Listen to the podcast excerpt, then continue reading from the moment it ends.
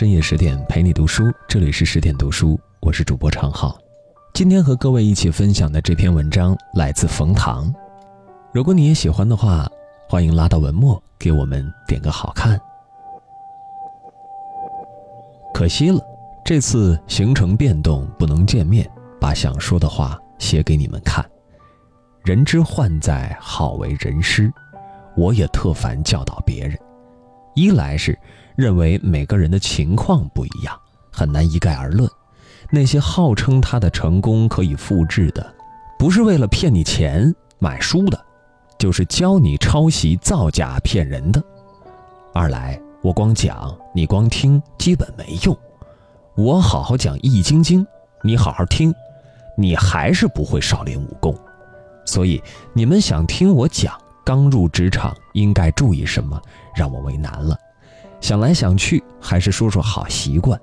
在江湖上混，养成好习惯第一，其他就在你们各自的特质和造化了。第一个习惯是及时，收到的邮件二十四小时内一定回复。中移动和中联通的网络覆盖不好不是理由。约好了会议要及时赶到。北京交通拥堵。闹钟没响，你妈忘了叫你起床不是理由。第二个习惯是禁俗，尽管信息爆炸，要学会不走马观花，长期阅读两种以上财经期刊，知道最近什么是大奸大华大吃大傻；长期阅读两种以上专业期刊，知道最近什么是最新最潮最酷最屌。第三个习惯是学习。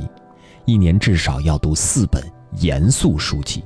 严肃书籍的定义是：不是通常在机场能买到的，不是近五年出的，不是你看了能不犯困的。第四个习惯是动笔。在现实，能想明白、写清楚的年轻人越来越少，眼高手低的年轻人越来越多。一年至少写四篇文章，每篇至少两千字。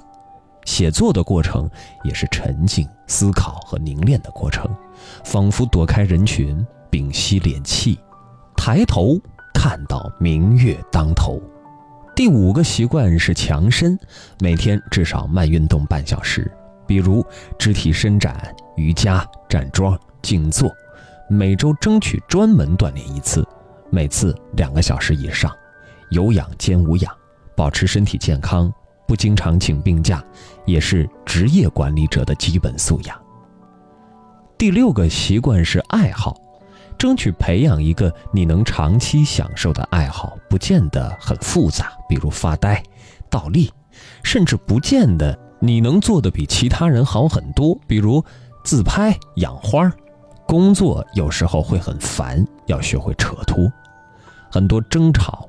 如果争吵双方都闭嘴，回房间发呆、自拍、闭眼睡觉，第二天基本会发现完全没有争吵的必要。这些不知如何是好的时候，扯脱、侍弄自己的爱好，远远好过硬做。第七个习惯是常备，除了睡觉的时候，手机要开机，要让你的同事能找到你。如果和上级出差，你的手机几乎要时刻攥在手里。手机没电了不是理由，即使你用的是 iPhone，也可以配个外挂电池。第八个习惯是执行，万事开头难，所以见到事儿就插手立办，马上开头。不开头，对于这件事儿的思绪要占据你的内容很多很久。见了就做，做了就放下了，了无不了。第九个习惯是服从，接到一项似乎很不合理的工作，即马上拒绝或抱怨。第一，和上级充分沟通，从他的角度理解任务。有时候你心中对此项工作的要求远远高于上级的要求。第二，降低对自己的要求，有信心，不必做每件事都得一百分。第三，上述二条还不能解决心头不快，放下自己。服从。第十个习惯是收放。阳光之下，快跑者未必先达，力战者未必能胜。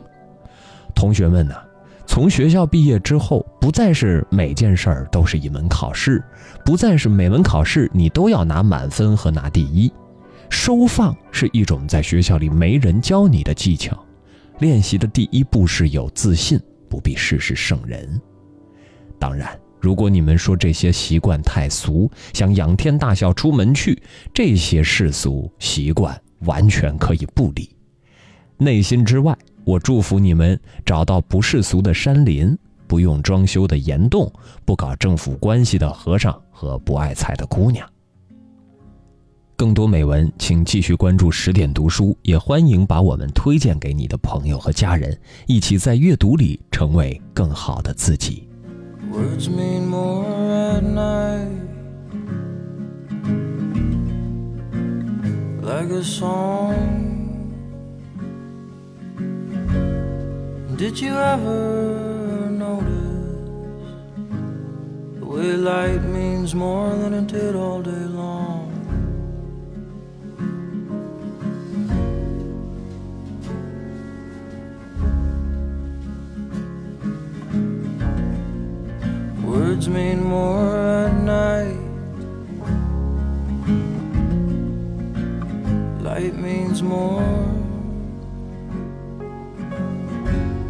Like your hair and your face and your smile, and our bed and the dress you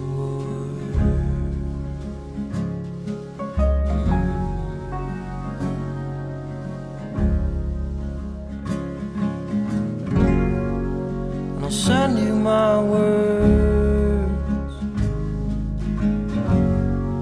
from the corners of my room. Though I write them by the light of day,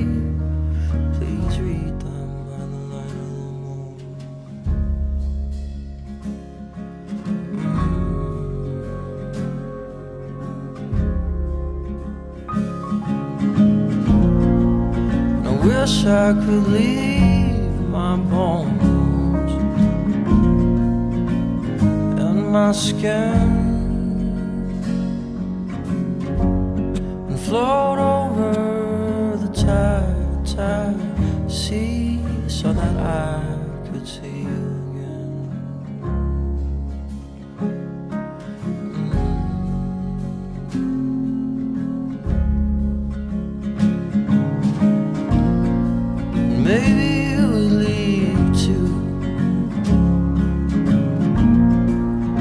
blindly pass each other, floating over the ocean blue. Just to find